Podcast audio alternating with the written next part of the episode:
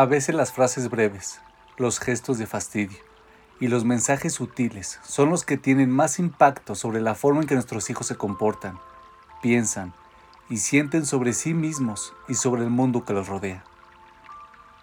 Nos enseña Bárbara Penn algunas de esas frases que a veces se nos escapan de la boca y que por lo general es mejor no decir. La número uno. Lo prometo. La confianza es difícil de promover y fácil de destruir. Hacer una promesa es fácil, pero cumplirla es más difícil. En vez de usar la frase lo prometo, reemplázala con una frase más segura, como lo voy a intentar. No crees una situación en la que puedas llegar a perder la confianza del niño por haber prometido algo sin pensarlo. La número 2. Déjalo, yo lo haré. Es difícil ver a un hijo esforzándose con un proyecto y es muy tentador ofrecerle nuestra ayuda, pero darles una salida fácil no es necesariamente lo mejor. No les robemos a nuestros hijos las lecciones valiosas de responsabilidad y de una ética de trabajo duro que se gana con esfuerzo. La número 3. ¿Eres tan inteligente? Es importante hacerles comentarios positivos y cumplidos, pero elogiar en exceso a nuestros hijos puede llegar a dañarlos. Cuida tus elogios. Alabar en exceso a nuestros hijos por ser inteligentes, bellos o talentosos puede presionarlos a vivir a la altura de nuestras expectativas personales y les enseña que nosotros valoramos más los atributos innatos que la conducta positiva y la integridad moral cuando elogies, debe ser específico y genuino. La número 4. ¿Por qué no te pareces más a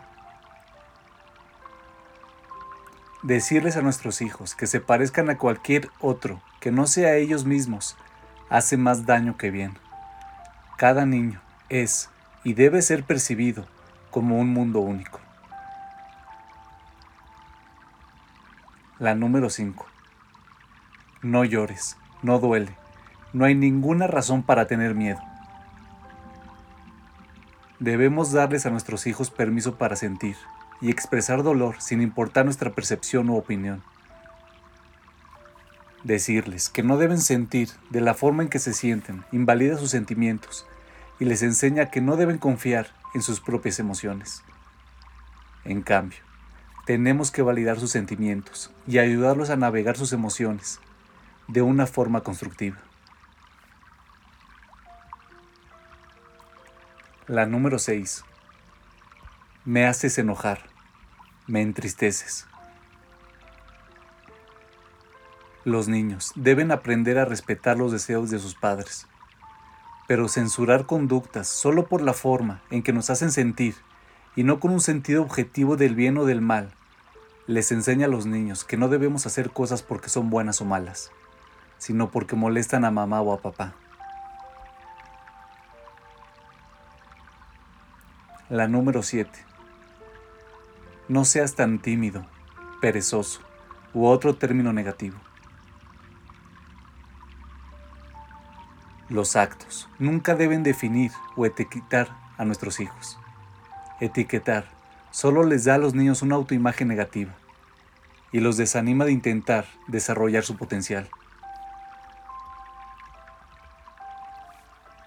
La número 8.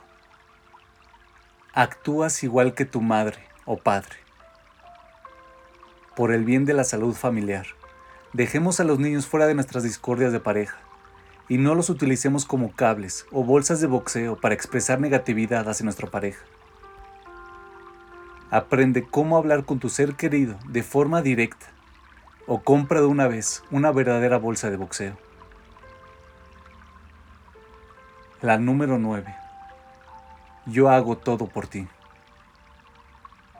Tenemos muchas oportunidades para enseñarles a nuestros hijos la virtud de la gratitud, pero esta no es una de ellas.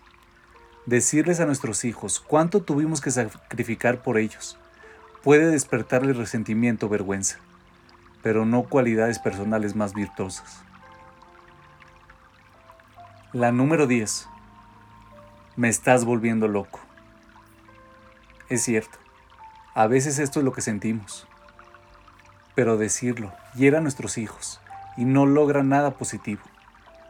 Además, nadie puede volverte loco excepto tú mismo.